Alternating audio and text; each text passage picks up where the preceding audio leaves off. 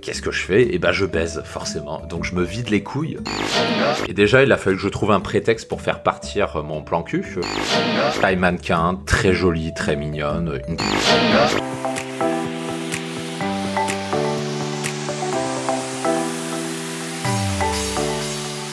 Bonjour à tous et bienvenue sur le podcast Expérience de séducteur proposé par Dragueur de Paris. L'émission Expérience de séducteur vous raconte des histoires de rencontres inédites et sans tabou pour vous aider à profiter de votre célibat et séduire celles qui vous plaisent vraiment. Une nouvelle émission du podcast sort tous les 10 jours sur toutes les plateformes. Pensez à vous abonner pour ne rien rater. Bonjour à tous ces séducteurs, ici Mike, le dragueur de Paris, alias l'ancien timide devenu séducteur. Et je suis très heureux de vous retrouver en ce vendredi au moment où j'enregistre le podcast juste avant de partir en week-end pour vous raconter une nouvelle expérience de séducteur. Donc toujours dans la continuité, je parle comme les précédents podcasts que je vous invite à écouter si ce n'est pas déjà fait de, mes rencontres lorsque je suis arrivé à Paris. Et aujourd'hui, je vais vous parler de cette femme que j'avais rencontrée dix mois plus tôt, en, plein hiver, en mois de janvier. À l'époque, j'étais dans le sud-est de la France, donc sur Aix-en-Provence plus exactement, et que j'ai revenu, euh, revu dix mois plus tard sur Paname, la capitale.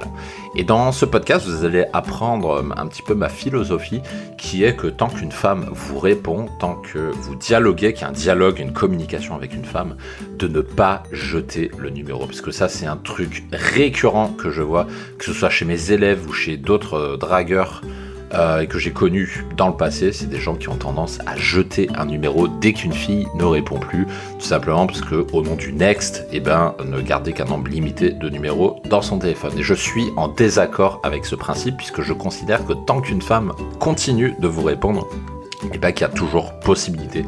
Et ça va être la thématique principale de ce podcast que je vous propose de développer ensemble, qui, pour rappel, comme toujours, sera divisé en deux parties. Dans cette première partie, je vais vous raconter donc cette rencontre euh, il y a dix mois et comment j'ai fait pour la revoir. Et dans la deuxième partie, je vous raconterai le rendez-vous proprement dit et le rendez-vous proprement dit dans cette deuxième partie sera accessible uniquement aux abonnés du podcast Premium et ceux qui ont également accès à ma communauté privée. Donc pour en savoir plus, vous trouverez le, lien en description de ce podcast. Revenons maintenant 10 mois en arrière. Où est-ce que j'étais il y a 10 mois? Donc j'étais au mois de janvier, je crois que c'était en 2016 de mémoire, si j'ai une bonne mémoire. Oui, ça doit être ça, 2016. Et j'habitais encore dans le sud-est de la France, donc sur Aix en Provence. Et c'était une époque où j'avais l'habitude de sortir tout le temps, tout le temps, tout le temps en boîte de nuit. Et pour ceux qui connaissent la ville d'Aix en Provence, c'est une boîte que j'affectionne et que j'affectionne toujours plus particulièrement, c'est le SCAT, le SCAT Club qui se trouve dans la, dans la rue de la Verrie, qui est un petit peu la rue de la soif de Aix-en-Provence. C'est une boîte de nuit que j'aime beaucoup parce qu'elle est très underground, il fait assez sombre, elle est en sous-sol et il y a un petit peu de tout, c'est pas trop euh, aixois, c'est pas trop parisien on va dire, puisque Aix-en-Provence a la réputation d'être une ville où les gens euh, sont assez bourgeois. Donc c'est ni trop bourgeois, ni trop euh, relâché, décontracté on va dire, c'est un, bon équilibre. Et j'aimais beaucoup faire mon rencontre là-bas parce que je trouvais les nanas à la fois belles et équilibrées. Bien sûr ça dépend des soirs, mais en général ça se passait à peu près comme ça. Et donc ce soir-là, il devait être une heure du matin, je sors. Et là, qu'est-ce que je vois? Je me promène, je sors du dance floor, je faisais mon petit tour habituel, puisque ça, c'est quelque chose que je fais à chaque fois que j'arrive dans une boîte de nuit, je fais un tour. Je fais le tour de reconnaissance hein, pour repérer un petit peu qu'est-ce qu'il y a, quel type de fille il y a. Donc j'ai l'habitude de, ratisser le dance floor, le bar, etc. De voir euh, si ça vaut le coup de rester ou tout simplement s'il vaut mieux partir. Et ça c'est quelque chose que je conseille en général en boîte de nuit. Quand vous rentrez, faites le tour du propriétaire, repérez les lieux, regardez les filles, regardez le ratio et dites-vous si c'est intéressant ou pas. Si c'est intéressant, eh bien vous restez. Et si c'est pas intéressant, eh ben là, n'ayez aucun scrupule, vous vous barrez, vous ne cherchez pas à comprendre. Et ici, c'était plus satisfaisant, donc j'étais en train de faire mon tour. Et là, à côté d'une bande de mecs, un petit peu à l'écart, je vois une fille. alors là, une fille, ta mannequin très très grande, elle devait faire 1m85, je crois, je crois que je l'ai su après, ouais. Elle devait faire 1m85, taille mannequin, très jolie, très mignonne, une peau assez bronzée, donc typique du, du sud de la France Et elle était franchement superbe. Alors, ni une ni deux, je suis allé lui parler. Comme elle était un petit peu à l'écart de son groupe de mecs, c'était vraiment le bon moment parce que si elle était en train de parler avec tous ses potes mecs, vous pouvez être sûr que si vous vous approchez, ces mecs-là, qu'est-ce qu'ils vont faire? Ils vont vous regarder et euh, si vous êtes si vous manquez un petit peu de dominance, de prestance, ils sont capables de, vous barrer la route directement, de vous dire, euh, ça, ça m'est arrivé plusieurs fois, de vous dire, euh, mec, chasse gardée. Et à ce moment-là, eh ben, vous irez pas plus loin, tout simplement. Donc, quand elle est un petit peu à l'écart, là, il faut pas réfléchir, il faut y aller tout de suite, il faut attaquer, il faut attaquer. Et euh, là, c'est ce que j'ai fait. J'ai pas attendu une configuration favorable, me dire ouais, je vais peut-être revenir dans 5 minutes, etc. Donc là, il faut y aller tout de suite. Et c'est ce que j'ai fait. Alors, me demandez pas ce que je lui ai dit, je ne m'en souviens absolument pas. J'ai dû dire quelque chose de contextuel, mais je ne sais plus ce que je lui ai dit. Je me suis tout simplement mis à côté et j'ai commencé à lui parler. Et quand je lui parlais, on devait parler de sujets assez banals, mais je sentais qu'il y avait déjà une forte tension sexuelle. Je sentais qu'il y avait une attirance.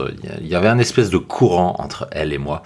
Et je sentais typiquement que voilà que je la laissais pas indifférente, que j'ai pas pas le, le pecno de base euh, dont elle s'en battait les couilles.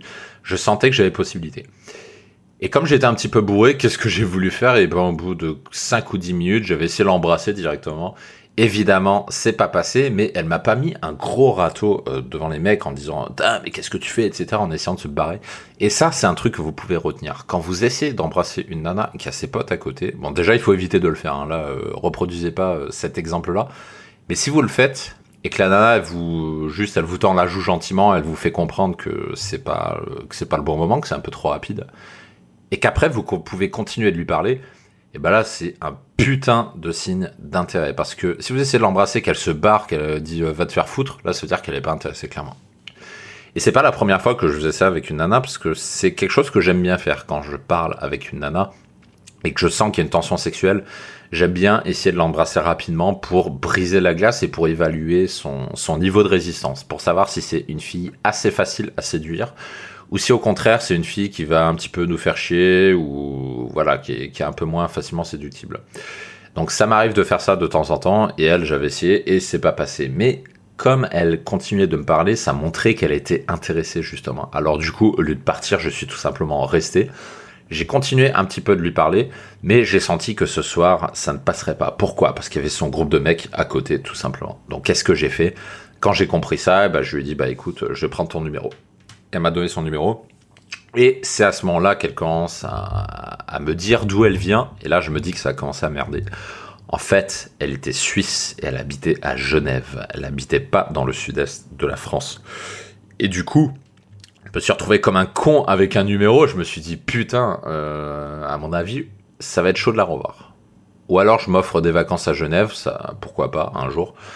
Mais ça pue parce que bon, j'étais sur Aix, dans le sud-est, je privilégiais les, les Aixoises, les femmes qui habitaient dans, sur Aix-en-Provence. Alors une fille de Genève, c'était vraiment le cadet de mes soucis. Mais je me suis dit, je vais prendre ce numéro et je vais le gérer en parallèle. Et comme il y avait une forte tension sexuelle, en plus ça a été très grande, je me dis que c'est le genre de femme qui doit pas trouver facilement des mecs. Comme je sentais que je lui plaisais, bah, je me suis dit, je vais, je vais prendre son numéro et puis tous les mois, je vais envoyer un texto et euh, de, par intervalle régulier.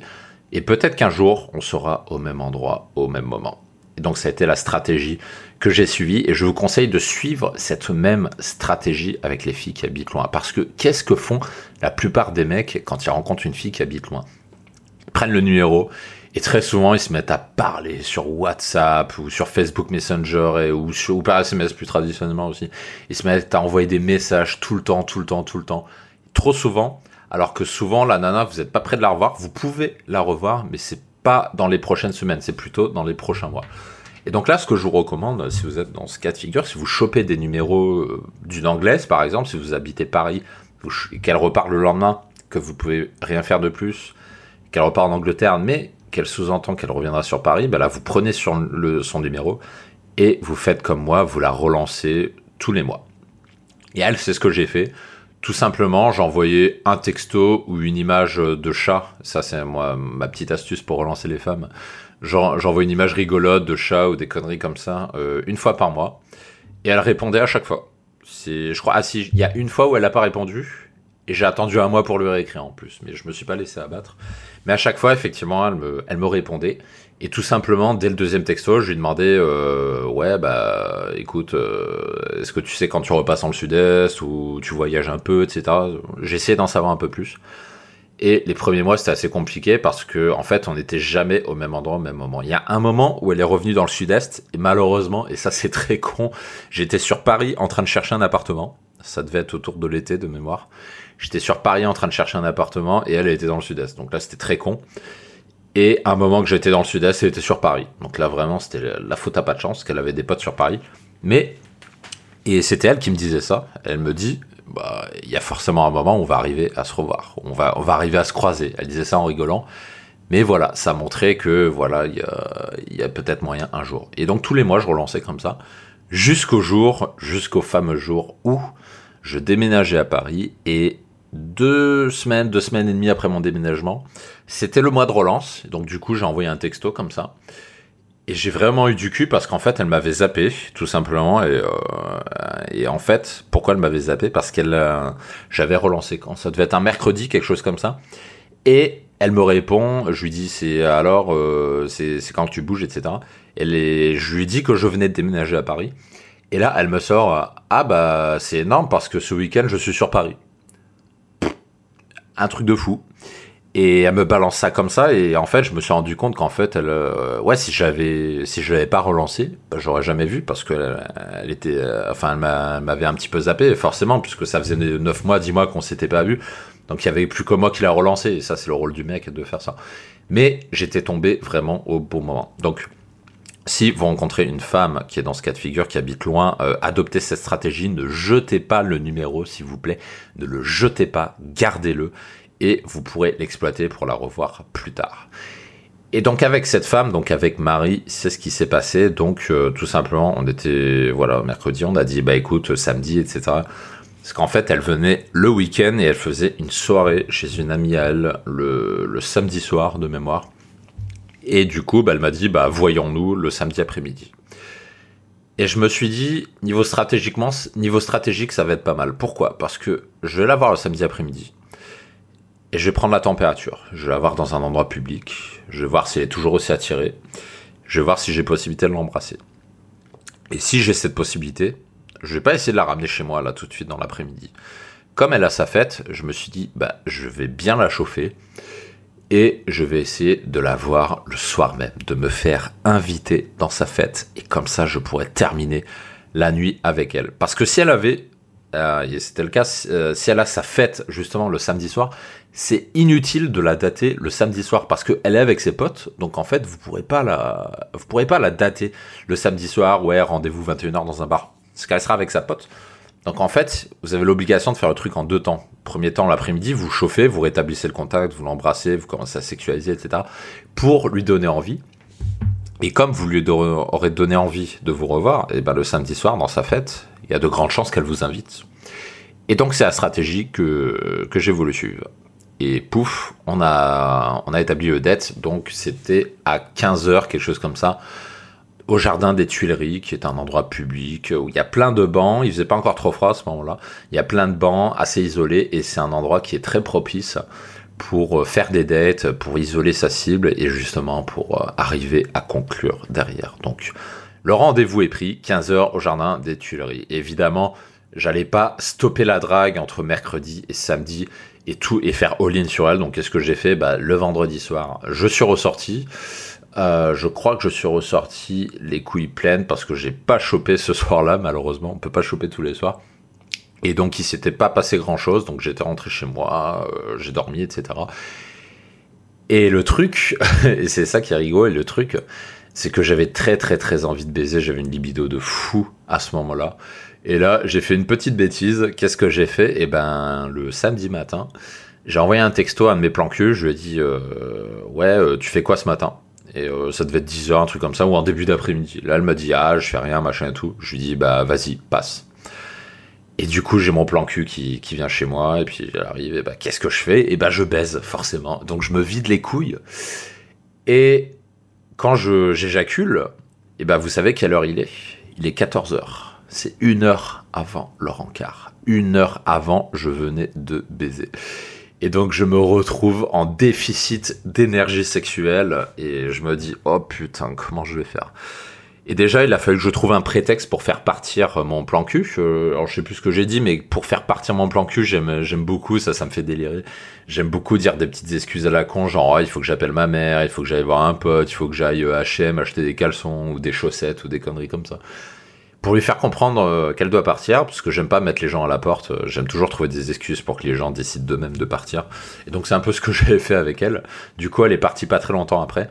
Et ça devait être 14h10, 14h15. J'avais tout juste le temps de m'habiller, de me parfumer, de me parfumer, de mater une ou deux petites vidéos sur internet pour essayer de revigorer cette énergie sexuelle, hein, de regarder des vidéos porno, ça c'est des trucs que j'ai l'habitude de faire avant d'aller en rencard pour me chauffer, justement pour réveiller cette énergie sexuelle que je venais de dépenser avec mon plan cul.